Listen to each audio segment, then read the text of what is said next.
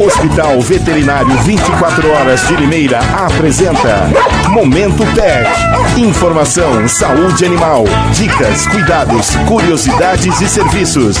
Tudo sobre o mundo pet em todas as plataformas da Educadora.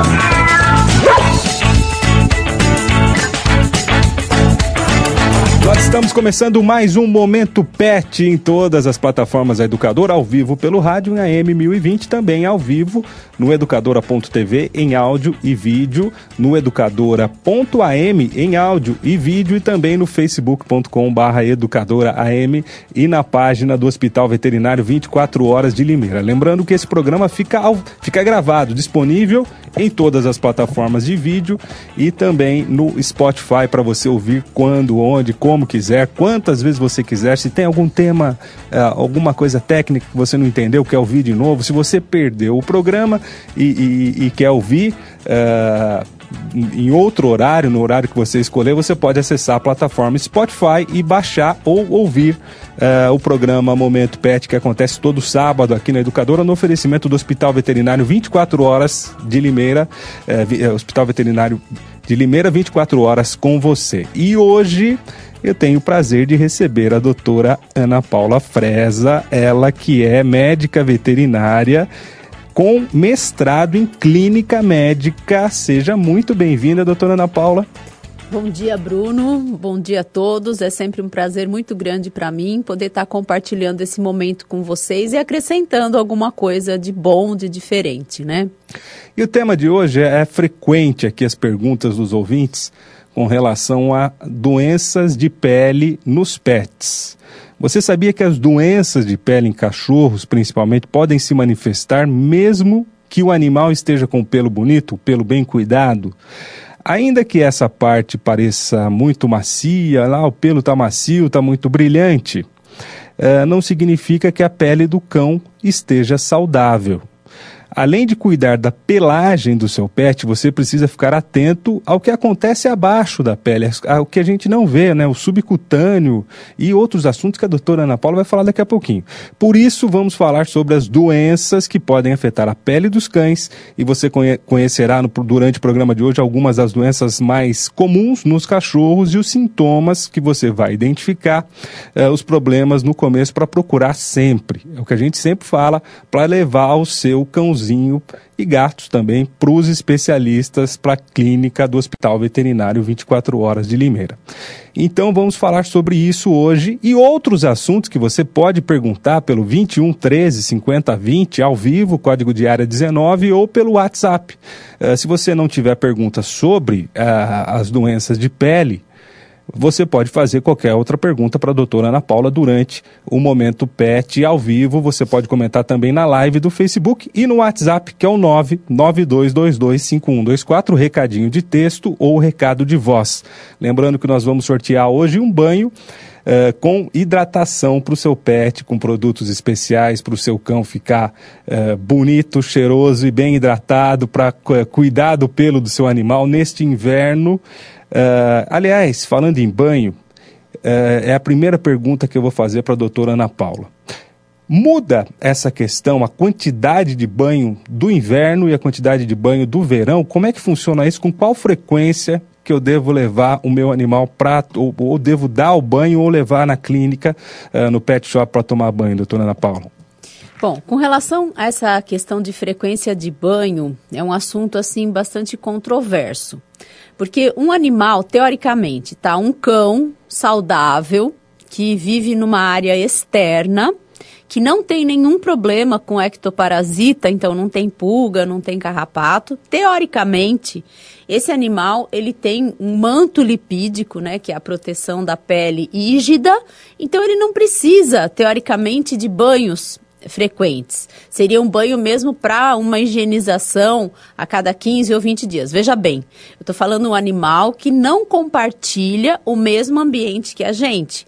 Um animal de área externa. De área rural. Ah, principalmente área rural, uhum. tá? Isso acontece muito. Então é um animal saudável, um animal que tem um controle de pulga de carrapato. Ele não tem essa necessidade, porque o próprio pelo com a própria oleosidade, os ácidos graxos, o colesterol, as ceramidas que a pele produz, fazem essa limpeza. Mesmo que ele conviva com, outro, com outros animais. Com outros animais, mas desde que ele tenha um controle também rigoroso de, de ectoparasitas, uhum. tá? Só que não é essa a nossa realidade. O que, que é a realidade que a gente vive hoje? O cão, ele vive mais indoor. Que quer dizer indoor? Ele vive dentro de casa. Ele compartilha o mesmo ambiente que nós, seres humanos. Então, é mandatório, sim, que seja feito um sistema de higienização adequado semanalmente, de preferência. Tá? E a questão do inverno, a partir do momento que você leva o seu animal, dá banho num pet shop adequado, que tenha os cuidados com aquecimento, com temperatura da água. Isso não vai prejudicar em nada, porque muitas vezes eu ouço, né? Ai, tá muito frio, então deixa. E o acúmulo de sujidades nessa pele também, que fica muito dentro de casa, que está compartilhando o mesmo ambiente que a gente, favorece a instalação de algumas doenças de pele, principalmente as que têm fundo alérgico. Uhum. Então, é, o que eu quero deixar bem claro é isso. Um cachorro de área externa, de área rural, né, que não é muito caso no, da nossa realidade aqui. Eu falo até mais por onde eu, eu, eu moro lá, que eu estou morando nesse período em Botucatu, que os cachorros são muito de área externa, de pelo curto, Veja bem, de pelo curto, porque o cachorro de pelo longo, ele requer também outros cuidados, com hidratação, com limpeza, com manutenção da pelagem, mas a própria pele, o próprio pelo do cachorro rígido, quer dizer, saudável, ele se mantém. Porém, não é essa nossa realidade. Então, não tem importância que está frio. Às vezes a hora que a gente vai levar, né, que sai de casa, fica com dó porque tá frio, mas não. O cachorro que vive conosco, que compartilha o mesmo ambiente que a gente, que dorme com a gente, que a maioria dorme, até por uma questão mesmo de higiene, precisa sim manter os banhos semanais. Lógico. Semanais. Semanais. É o mínimo. Porque quando tem algumas outras doenças, às vezes a gente precisa de banho duas ou três vezes por semana tá? Mas isso também é exceção à regra. Uhum. O que eu quero deixar claro é que, assim, não é o fato do frio impede você de dar os banhos, desde que seja num ambiente adequado, com temperatura adequada, temperatura da água adequada e que o animal não venha a ser exposto a nenhuma variação brusca de temperatura, porque isso sim pode ocasionar queda de resistência e manifestações respiratórias. E qual que é a diferença dos banhos terapêuticos para os banhos de limpeza de pele? Ah, isso tem uma grande diferença. Eu falo porque eu trabalho né, com essa parte de orientação dos banhos terapêuticos. O que, que é banho terapêutico? Banho terapêutico é um banho medicamentoso. Uhum. Então, é o banho que na, na composição do shampoo tem princípios ativos que vão tratar uma determinada doença de pele. E esses princípios ativos que estão na composição do shampoo, eles têm que ter um tempo de contato com a pele. Não adianta você pegar. E esses shampoos são caros. Tá? Uma média aí, você, vou colocar uma média de preço, tá? Você faz um, você manda manipular ou mesmo comprar um shampoo que tenha de 120 a 250 ml, ele vai ficar ao redor de 200 reais. Para quantos banhos, mais ou menos? Depende do tamanho do cachorro e do tamanho do pelo. Mas não, não é muito tempo que dura, porque o banho terapêutico ele tem que ser feito em duas etapas. Não é para ser usado nenhum detergente neutro, sabonete neutro para limpeza do pelo. Primeiro. Então, o que é feito na, na primeira lavagem é o próprio shampoo terapêutico. O animal ele tem que ser massageado. Esse produto ele tem que agir durante 10 minutos para que tenha uma minimamente uma absorção cutânea dos princípios ativos. Aí esse animal ele tem que ser muito bem enxaguado, para que não fique nenhum resíduo do shampoo na pele, uhum. porque senão pode causar processos irritativos. Aí tem que ser feito um segundo ensaboamento. E esse animal tem que ficar 10 minutos fazendo massagem suave e depois ele é enxaguado novamente. Muito bem enxaguado. Os resíduos dos princípios ativos dos banhos terapêuticos não podem ficar na pele do animal. Por isso que existe uma diferença de preço num lugar conceituado que realmente faz isso, porque você gasta mais água, você gasta mais tempo do funcionário. Então existe uma diferença de preço, sim, e da qualidade quando do é produto, feito um né, banho doutor? terapêutico e quando é feito um banho medicamentoso. Não, o banho terapêutico, o tutor leva o shampoo pronto. A leva por um. Sim, porque cada um vai ter uma receita. É. Cada um é um problema, cada para cada problema é uma fórmula diferente. Então, só para a gente deixar claro para os nossos ouvintes e espectadores, é, você passa com o animal pelo exame clínico com um dermatologista. com o dermatologista e a partir daí, de acordo com o problema, eh, o problema dermatológico do seu animal, ele vai ter uma formulação para aquele Individual problema. pra ele. E aí você manipula. Aqui em Limeira tem, ah, são as mesmas farmácias. Sim, são eh, farmácias de manipulação, de manipulação. que fazem produtos humanos, são as mesmas que, que manipulam os shampoos para uso veterinário. Os compostos, os princípios ativos, eles são os E mesmos. muitas vezes são os mesmos que o, que o humano. E humanos, sim, são. São os mesmos. Muito bem. E aí o, o tutor manda manipular e leva até o centro estético para que ele Isso. para que tenha todo esse procedimento que a doutora detalhou sobre o banho.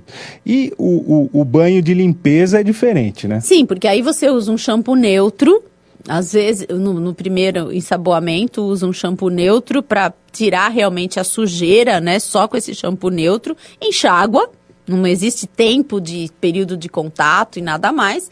Depois faz um segundo ensaboamento, normalmente com esse mesmo shampoo neutro, enxágua e depois usa, se for o caso, dependendo do pelo, condicionador. Então não existe esse tempo de período de contato, de massageamento, de enxágue extremamente muito bem. Lógico, tem que enxaguar muito bem, mas o princípio ativo, as drogas, elas aderem muito mais ao, ao, ao pelo. Então o enxágue, o enxágue é mais difícil do banho terapêutico do que de um banho normal.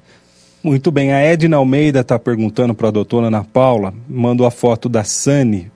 Vê se o Tiago consegue abrir a tela. Mas ela está perguntando o seguinte: a Sani sempre morde sua pata, mas não machuca. O que, que pode ser isso?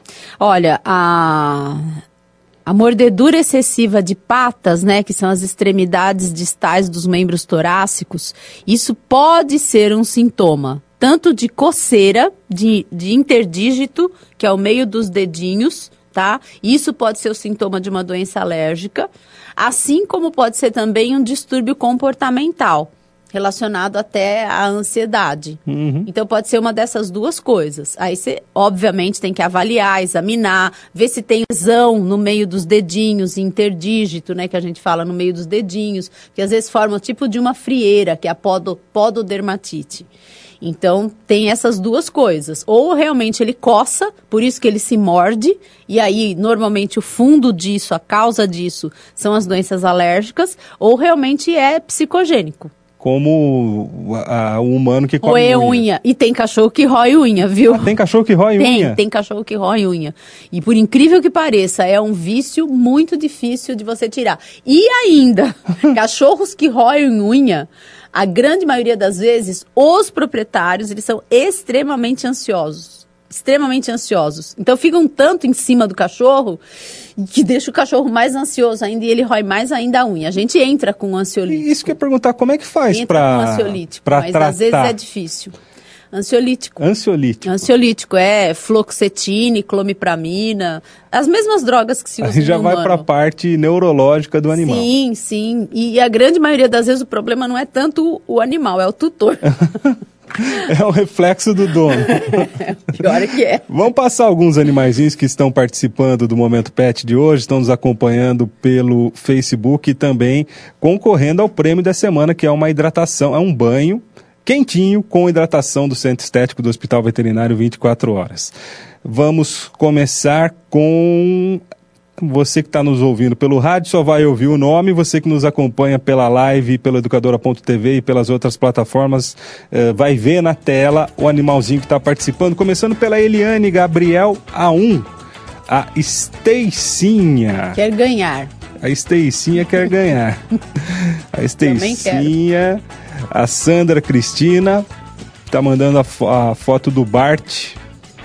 Ele está precisando muito de um banho. Aí lá a gente faz banho em gatinho também, com todos os cuidados, e, carinho. E muda muito a questão do banho do, do, do gato, gato pro, ah, pro cão? sim, o gato não... Ah, salvo, né, quando tem as doenças também, por exemplo, dermatofitose, que é um fungo muito comum em gato, e aí tem que tomar banho toda semana, quando está doente. Uhum. Agora, salvo isso a cada 15 dias, a cada mês, porque o gato ele tem um sistema autolimpante, né? Isso que eu ia perguntar, não tem o tal ele do... mesmo se limpa. Ele mesmo se limpa? Sim, ele passa o dia inteiro se lambendo. tá sempre limpo. Mas é... Tanto que às vezes vomitam aquelas bolas de pelo, uhum. né? Por conta de tanta ingestão. Então o gato ele tem um sistema autolimpante. Mas tem uma. É, é mito ou é verdade que o gato não gosta de água?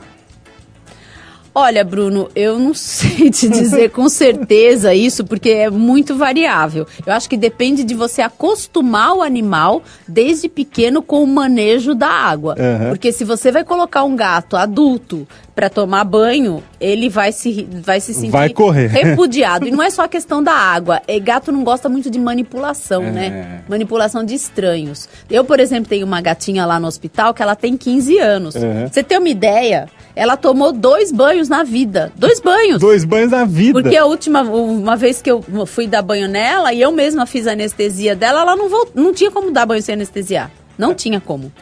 E ela não voltava mais na anestesia, eu fiquei desesperada. Falei, não, não toma mais banho, fica sem banho. Então, pronto. Mas Ela aí... não gosta, ela vira o. Nossa, ela vira o capeta. E não tem problema nem com odores, nem com. Não, gato não. Gato não. Não, gato não. Muito menos com odores, você nem uhum. sente cheiro de gato.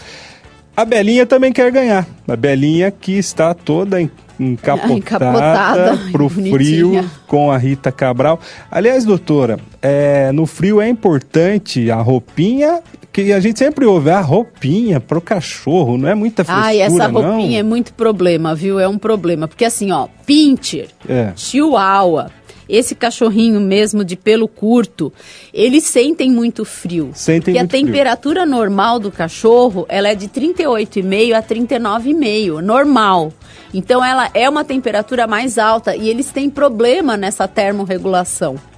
Então, cachorro de pelo curto, sim, deve pôr roupinha. Por outro lado, os cachorros de pelo longo, e principalmente quando o pelo está muito longo, a roupinha deve ser evitada por uma questão de mínimo bom senso. Mesmo no frio. Mesmo no frio. Quando você põe roupinha num cachorro de pelo longo, embola e dá uma, uma enosada, forma tanto nó no pelo, e depois a pessoa quer que arranque aqueles nós, isso causa um trauma, judia do cachorro. Então, se você quer pôr roupinha e o seu cachorro é de pelo longo, deixa o pelo mais curto e põe a roupinha. Agora, cachorro de pelo longo não deve ficar usando roupinha. Eu vejo isso assim que eu acho absurdo. A hora que você tira a roupinha, mas é tanto nó, é um embolamento que fica aquilo.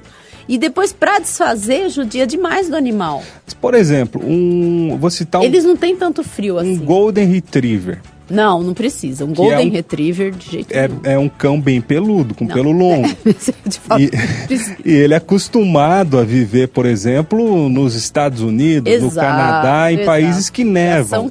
o Husky, o Akita, o Samoyeda. E, e é então, é muito comum a gente ver em filme, por exemplo, o, o, o, o, Golden no meio da neve. Sim, eles estão adaptados. Eles se adaptam para o frio. Esse sim, tem raças. E para o calor? Aí eles sofrem. Eles sofrem? Eles sofrem. Eles têm muito calor. Muito calor. E é como também, eu já deve ter sido falado aqui inúmeras vezes, o cachorro ele não transpira, ele tem glândula sudorípara nos coxins. Uhum. Ele não tem glândula o que que sudorípara. O que, que, são coxins? Coxins são as patinhas, o pretinho das ah, patinhas. o corinho da patinha. O corinho da patinha. Uhum. Então eles não têm glândula sudorípara distribuídas pelo corpo. Esses cachorros, eles sentem muito calor, tanto que quem é, é proprietário de golden, é, de labrador, pode observar. No calor, eles procuram água, eles querem ficar sempre em lugar mais frio. E no frio, eles não sentem tanto com frio. Porque a, existe essa a, variabilidade de raça, né? E de adaptação. A língua de fora também é um sinal de. É, exatamente. É como eles trocam calor. É a troca de calor. Eles trocam de calor através do ofego. Até vou pedir para o Tiago voltar para a foto anterior, que tem três Goldens. É, pode ver que todos estão de boca aberta. Eles estão de boca aberta. E só né, na, na esteira dessa, dessa pergunta, completamente fora do tema aqui, mas tem a ver com a pele. E os cachorros que gostam, como esse, que gostam de água? Então, esses cachorros que gostam de água, é, esse aí, esse cachorro, que cachorro que Esse será é um que golden, né? Um Acho golden que é um, que acho tá é um no golden, no né? mar, inclusive. Olha, é, desde que ele se seque bem, e normalmente eles se secam bem, eles têm um, esses cachorros, eles têm, a gente chama um manto lip- lipídico, Uhum. manto piloso. O que, que é esse manto piloso? É um manto mesmo, né? Que você não vê, lógico, que é por cima da epiderme, que é a última camada da pele, e ele tem ceramidas, ele tem ácido graxo, ele tem colesterol. Então ele protege a entrada de água na pele, entendeu? Então é como se fosse pato. Mais ou menos como, É se como fosse um pato. pato. É, nada, nada, nada, mas aquela água não fica retida no subpelo. Então não tem problema se o animalzinho é, Nadar que, que na lagoa, de no lago. piscina, É, então, aí lagoa, piscina tem, porque Piscina piscina, tem? tem? produto químico. tem cloro e outros. Exato. Aí o cloro, por ser a gente chama um irritante primário, não é em todo cachorro, tá? Aham. Tem cachorro que não vai acontecer nada. Existe muita essa questão da variabilidade. Nossa, que foto! que horror! Esse pug aí tá assustado, hein? Existe muito essa questão da variabilidade individual. Alguns animais têm mais facilidade de ter problemas, outros não, né? Uhum. Mas é, é, o que você, você tinha perguntado? Você tinha falado É se mesmo? tem problema com a piscina. Piscina de tem piscina. por conta do cloro e dos produtos químicos que tem na água. Eles podem servir como irritante primário da pele. E aí ocasionar, predispor a inflamar e vir as infecções. Então, se toma banho na piscina, na, na, na- na- na piscina, né, que é o problema. Depois, o ideal é pelo menos jogar uma água. Uma água comum. Uma água comum de mangueira, que é o que eu sempre falo para os Tá. proprietários. Porque quando tem golden, quando tem labrador e a casa tem piscina e tá calor, ah, eles, meu, eles nadam. Mas esses produtos, por exemplo, nadam. que tem na água. Na água de torneira, na água comum, na água. Não, não, tem aí não, nenhum. não, não. O problema é o cloro da piscina mesmo. Tá bom. É, vamos voltar para os animaizinhos que estão participando do sorteio. A Érica Santonino mandou um, o Tom. O Tom, que é um gatão aí, muito bonito. É, vamos para Kel Leme, que mandou o Brad. Tá só de olho querendo ganhar esse banho. e para fechar essa rodada, a Michele Cristina. A Michele Cristina fez uma pegadinha aqui. Ela Ai, mandou a ai, que mas é um- é um cão de mentira. mas tem uma raça, eh, vou pedir pro Tiago procurar, que é o cão do dono do Facebook, o cão do Mark Zuckerberg, Nossa, É, não sei qual que é, não. que é muito parecida com essa raça, com, com esse cachorrinho que a Michele Cristina colocou, mandou e tá na tela do educadora.tv. Enquanto o Tiago procura, ah, deixa eu perguntar uma para a doutora Ana Paula, isso sempre chega aqui dos nossos ouvintes, Nossa. É esse aí? é esse cão.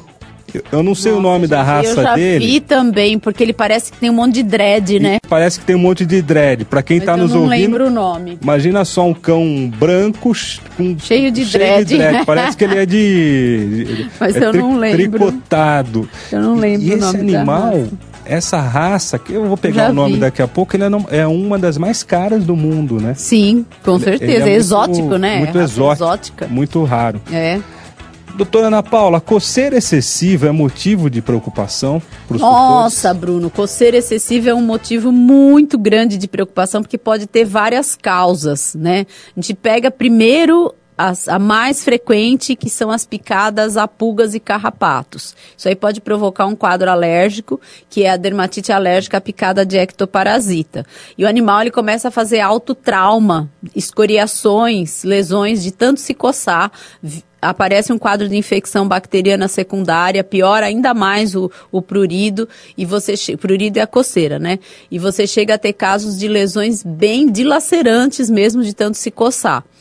Outra causa bastante comum são as sarnas, né? A escabiose, que a gente fala escabiose canina ou Sarcoptes scabei, é uma sarna que coça muito, mais frequente no filhote, no cão. No gato, a escabiose felina, o Notoedris cati, que se coça também. A sarna de ouvido, que muita gente às vezes esquece, que é o Otodex sinotis. Tô falando o nome dos bichos só a Aham. título ilustrativo, porque ninguém vai lembrar, né? Mas assim, são as dermatopatias que a gente chama parasitárias, elas também coçam. E tem as outras doenças alérgicas, que eu, inclusive eu já até abordei, que é a hipersensibilidade alimentar, que é uma alergia a determinadas proteínas do alimento, e a dermatite atópica, né, que é o que mais, assim, se eu colocar para você a casuística dos casos de dermatologia que eu atendo, 80% dos casos são dermatite atópica, que é uma doença crônica, genética, é, inflamatória, e que a gente até hoje, até hoje, no momento, ainda não se tem a cura definitiva. E existe muito protocolo de tratamento, mas a cura definitiva não. Então, uma coceira, coçar um pouco, gente, existe uma escala que chama escala analógica do prurido. Essa escala, ela vai de 0 a 10. Então, tanto que eu peço, quando eu faço a minha consulta, eu peço para que o proprietário me quantifique o quanto que esse animal se coça. Uhum. E eu classifico nessa escala. Então o zero é o nada, não coça nada. Mas o um, o dois, o três são coceiras assim pontuais. Todo cachorro se coça. E todo ser humano às vezes, né? Sim, não tem cachorro que não se coce. Uhum. O problema é quando essa coceira começa a afetar a qualidade de vida do animal. Quando ele para de comer para se coçar, quando ele para de brincar para se coçar, quando ele entra no consultório e ele não para um minuto de ficar se mordendo, se lambendo, se coçando. Esse é o problema. E aí é que tem que ser procurada realmente a ajuda de um profissional qualificado para atender isso, porque tem muito medicamento, Bruno, que pode ser receitado, que são os glicocorticoides, que eu vou insistir muito nisso, todas as vezes que eu vier eu vou falar muito nisso, porque o glicocorticoide ele bloqueia o quadro inflamatório e pruriginoso. E o cachorro vai ficar bom enquanto ele estiver tomando a droga. Só que ela traz muito efeito colateral para o animal. É aumento de pressão arterial, é aumento da lipólise, da lipogênese, quer dizer, aumento de gordura intervisceral, intravisceral, problemas de fígado, problemas de mau funcionamento renal, uma doença que é o hipoadrenocorticismo iatrogênico. Então traz muito problema. É uma droga barata, fácil de ser administrada, a pessoa vai ter o resultado no, na coceira, o cachorro vai melhorar da coceira, só que vai bombardear o organismo do animal. Então, muitos profissionais, infelizmente, hoje eu ainda vejo, tratam o quadro pruriginoso de uma forma muito inadequada e inconsequente, hum. E quem sofre, quem vai sofrer com isso futuramente é o, é o, é o animal mesmo, né? Porque ele que vai sofrer os efeitos de todas essas, essas medicações que são dadas de uma forma inadequada. Doutora Ana Paula Silvana está perguntando o seguinte: ela tem uma cachorrinha mestiça, pincher, com 11 anos. Ela sempre tem gravidez psicológica. Uhum. Ela deu um banho nela na quarta-feira e na quinta ela viu uma bola dura do tamanho de um limão e levou o maior susto. Uhum.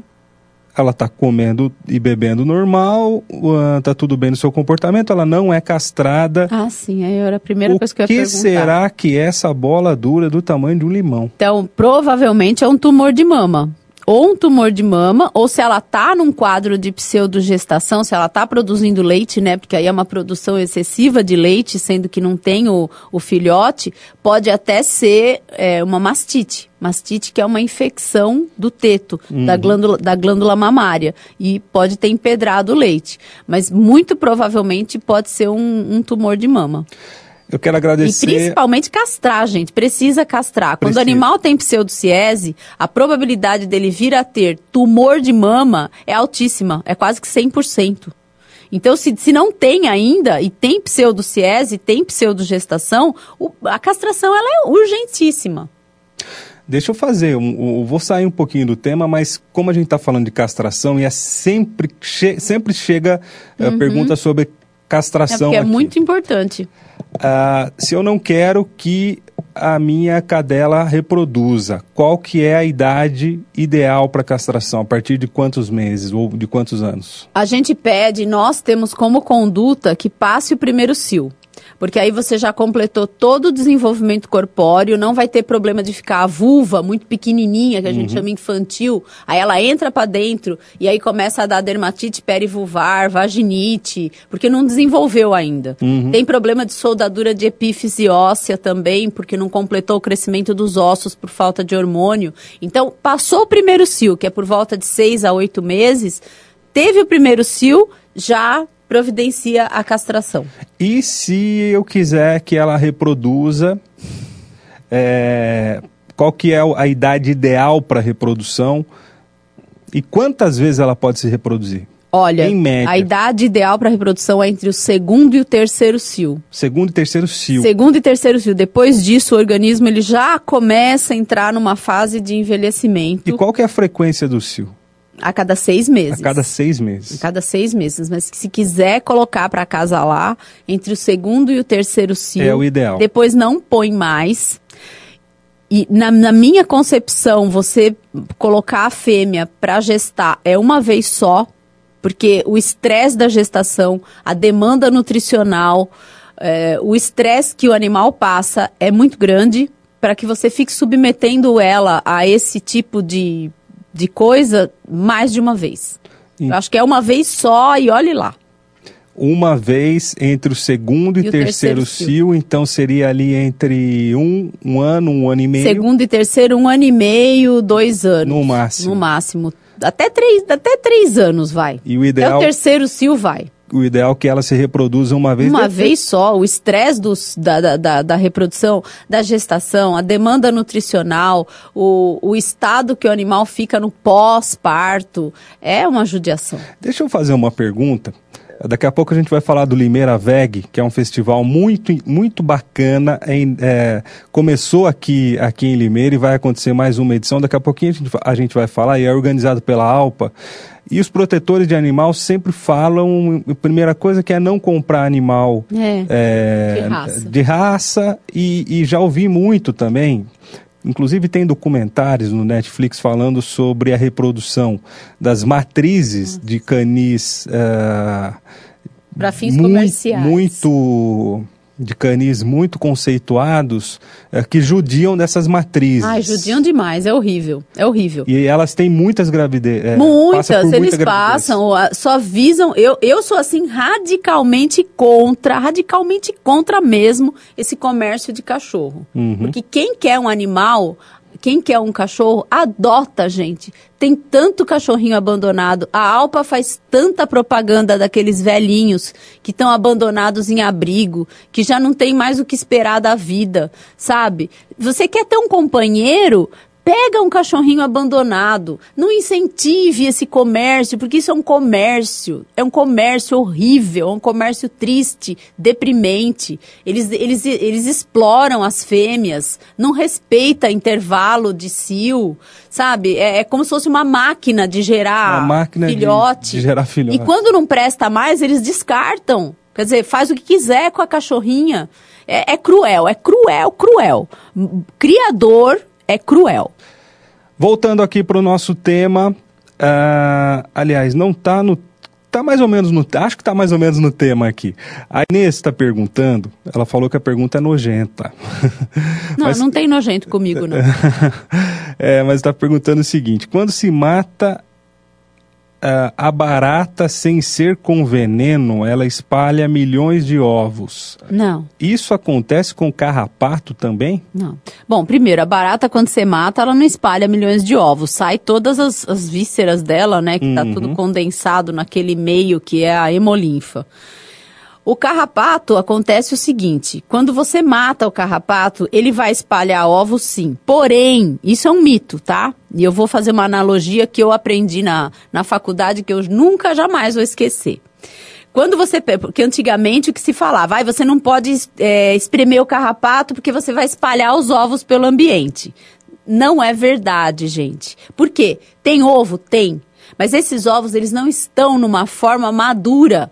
Então você vai espalhar ovo, mas ovo que não vai servir para nada. É a mesma coisa que você pegar uma galinha e apertar ela e estourar os ovos sem estarem maduros.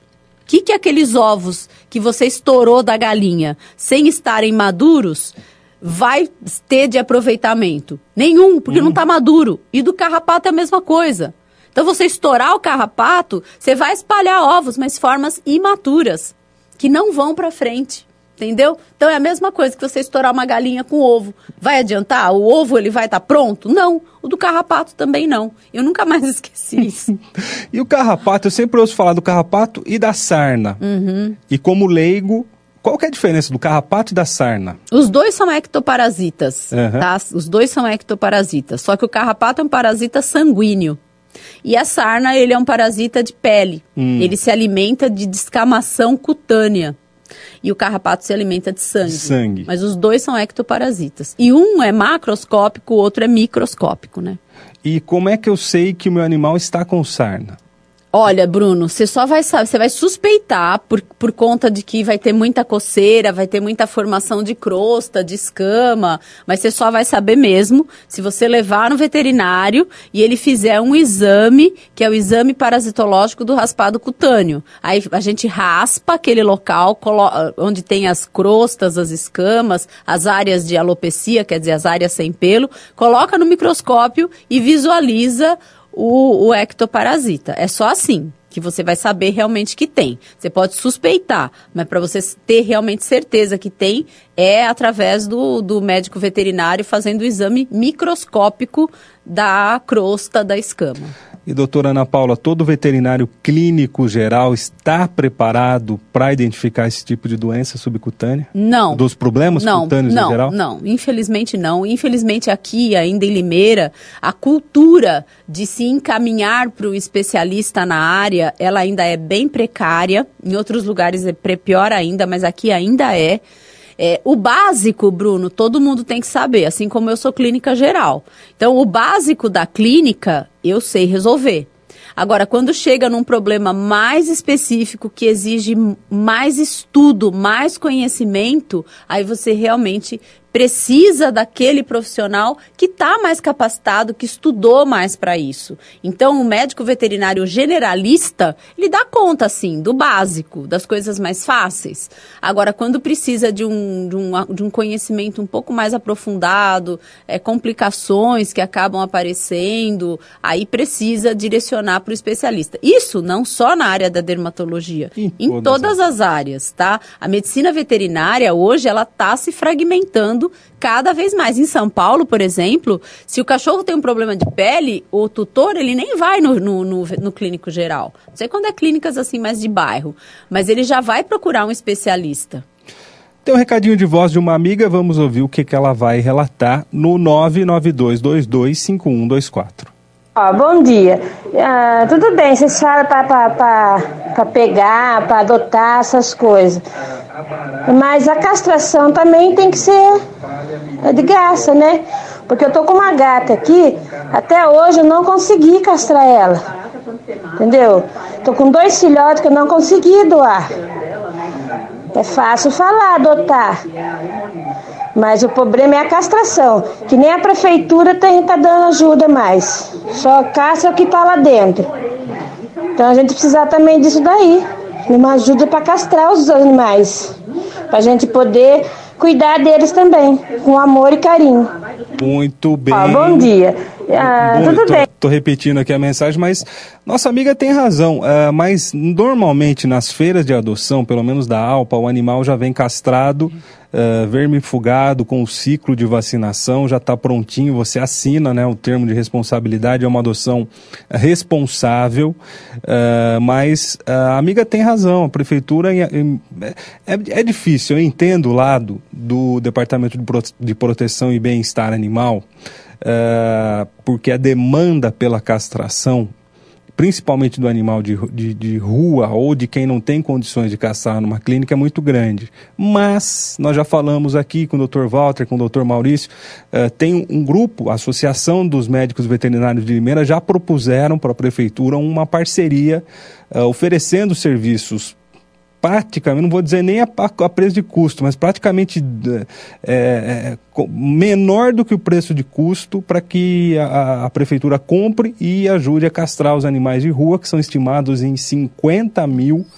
é muito, são muitos animais na cidade e esses animais precisam ser adotados. E as entidades sérias, como é o caso da ALPA, elas tomam todo esse cuidado, elas têm parcerias também, tem parceria inclusive com o Hospital Veterinário 24 Horas de Limeira, uh, para que esse serviço seja feito. Agora, custa. Não adianta a gente, a gente falar que não custa, uh, porque tem o custo, né? e ainda mais com qualidade, com profissionais qualificados, com produtos certos, com uma clínica com estrutura, não é um procedimento uh, que, que dá que é barato, né? E dá para ser muito barato. Para isso, né, a Alpa faz muitos eventos. Você pode ajudar a Alpa de muitos jeitos. E um deles é o Limeira Veg. Eu vou pedir para o Tiago colocar na tela do educadora.tv. O Limeira Veg é um festival muito bacana, que começou aqui em Limeira. Uh, e vai acontecer mais uma vez, eu acho que é a terceira ação. Já falar que é a terceira, não, é a sexta edição. É. Acontece dia 6 e 7 de julho no edifício Prada. Na frente da prefeitura tem um jardim muito bonito e ali muitas atrações. Produtos veganos, palestras, shows, espaço kids, evento uh, pet friendly, então você pode levar o seu animal, seu é. cão, seu gato, uh, além de aulas de yoga, de tai chi, de meditação, área para piquenique, você pode fazer o seu piquenique, tem a feirinha que tem vários produtos uh, veganos e vegetarianos e toda a renda em prol da ALPA, né, da Associação Limeirense de Proteção aos Animais. Uh, o primeiro dia no dia 6, no sábado, acontece das 10 da manhã às 9 da noite, com bandas, inclusive, tocando. Tem Terra Chords, Queen Tribute Brasil, que é muito boa, Elvis in Concert, e no domingo, a, mais uma vez a Terra Chords, o Roxigênio, que é um tributo à Legião Urbana, e o Mona Lisa, que é uma banda que eu particularmente gosto muito, é demais o Mona Lisa, que é o tributo ao Tim Maia. Então, um evento muito bacana, que acontece no dia 6 e 7 de julho, no edifício Prada, na Prefeitura né, na frente da prefeitura, no jardim, uh, em frente à prefeitura. E eu vou citar aqui os, os apoiadores, é importante, a Super Bom, a Energy Life, o VEG Fund, a própria Prefeitura Municipal de Limeira e a realização da ALPA. Um abraço para Cassiana. Uh, Cassiana Fagotti, presidente da entidade, a quem eu abraço todos os voluntários e todas as é, os voluntários e as voluntárias, todo mundo que participa, toda a diretoria, a gente sabe que é um trabalho muito bacana, muito sério, e o Hospital Veterinário 24 Horas de Limeira é, é parceiro dessa entidade que ajuda os animais, ajuda muito aqui na nossa cidade. Doutora Ana Paula, e a, a alimentação interfere nos problemas de pele? Por exemplo, a, a ração que o animal come pode influenciar no pelo? Qual que é o tipo de ração ideal? Posso dar qualquer ração ou tem uh, ração especial para não acontecer problema de pele? Olha, desde que esse animal não tenha nenhuma doença alérgica, que a gente chama de dermatite trofoalergênica ou hipersensibilidade alimentar, que é uma alergia a proteínas do alimento, e as proteínas mais comuns de ocasionarem alergia é a carne de vaca, a carne de frango, ovo, leite, soja, trigo. Então, essas são as proteínas que mais podem desencadear as reações imunológicas, tá? Então, desde que o seu animal não tenha nenhum tipo de problema com relação a isso, você pode fornecer, de preferência, né, uma ração de primeira linha, que a gente chama de primeira qualidade. Tem várias marcas aí muito boas no mercado hoje. E quando você suspeita que o seu animal tenha essa doença, que ele se coça, tem que coçar tem que coçar, porque está relacionado com liberação de imunoglobulina E, que é, é, diretamente relacionada à manifestação clínica de prurido. Então, quando existe a suspeita de que o animal possa ter uma hipersensibilidade alimentar, então a gente tem que fazer um teste que chama dieta de restrição ou de exclusão em que esse animal ele é submetido a um regime terapêutico com uma ração terapêutica que a gente chama ração hidrolisada. Hidrolisada Quer dizer que a proteína ela é quebrada num peso molecular muito baixo, que não ocasiona nenhum tipo de reação. Essa é a ração comercial. Ou o animal é submetido a uma ração caseira, que a gente chama inédita. Inédita quer dizer que é uma proteína que ele nunca foi exposto. O organismo dele não é sensibilizado. É para a gente testar se isso vai ter algum impacto ou não na coceira. Uhum. Entendeu? Mas salvo esse, esse problema, o que você deve dar é uma ração realmente de, é, de boa qualidade, de primeira linha, né? E não comprar de jeito nenhum ração a granel. Que ração a granel é contaminada com cocô e xixi de rato por mais que se tenha higiene. Fora a questão do manuseio, né, que contamina também. E o barato então, não, o, ca o, barato caro, vai sair né? caro, porque dá problema de digestibilidade, liberação de enzimas, vômito, diarreia. E não alimentar. Culhamba o cachorro. E não alimenta direito. E não alimentar o cão também com qualquer alimento, né? Com resto de comida, com embutidos, assim, embutidos principalmente, presunto, salame, essas coisas, risca. Risca do cardápio, chocolate também. Tava na casa. Pisca completamente. Na casa de um amigo esses dias e o cãozinho nos, eh, fazendo churrasco e o, e o, cãozinho não saía de Nossa, perto. pelo amor de Deus. Ainda mais se dão aquela gordura aí. Mas o tutor, Deus, tutor dava um pedacinho de linguiça, um pedacinho não, de linguiça, carne. Isso que linguiça não. Quer dar uns pedacinhos de carne meio mal passada é. lá? Pode até dar pode. a carne, não vai fazer mal. Mas linguiça, presunto, Nunca. embutido, salame, isso aí não. Ah, Poder você até pode, né? Mas não vai acrescentar nada que nem pra gente, né? O que te acrescenta o pão? Só ficar gordo. A gente está encaminhando para o final do nosso programa, mas tem uma pergunta que nós vamos ouvir aqui pelo 992225124 para encerrar o Momento Pet de hoje. Bom dia, é, o Caio e a doutora. Aqui é o. É o Bruno, velho. É o Caio não, é o Bruno. Viu, Bruno? Aqui é o Vendraminha aqui do Santa Aurora. Eu queria fazer um, só um comentário, né? Porque eu não sei se já existe também uma lei para chipar todos os animais, os cães e gatos, e ser proibido a comercialização também de, de cães e gatos e a criação né, para comércio. Eu não sei se existe uma lei municipal, se pode também, né? Mas seria bom, né? Chipar, chipa. É, bom dia, Caio doutora. Obrigado, Vendramin, muito obrigado pela pergunta. Existe uma lei municipal uh, do meu amigo doutor Rafael Camargo, que ele fez, eu acho que no ano passado, para que todo animal seja microchipado. O microchip é muito importante, né? O, acredito que na clínica, Tem, no hospital... a gente faz a microchipagem. Faz a, a microchipagem, uh, que é praticamente um... Uma identificação. Uma identificação do animal. Então, quando o animal é abandonado... Uh, você consegue, claro, se ele tiver microchipado, saber localizar a origem, o localizar o dono e tem leis uh, estaduais que punem o dono. Né? Uhum. Né? Você ab abandono de maus tratos e abandono de animais são crimes e tem penas é, que se você fizer você vai pagar por isso, né? Então tem que tomar muito cuidado. Eu quero agradecer a participação da doutora Ana Paula Fresa mais uma vez. O programa voou hoje, foi muito bacana, um tema muito, muito legal. Muito obrigado pela presença e eu espero a sua volta logo. Ah, com certeza.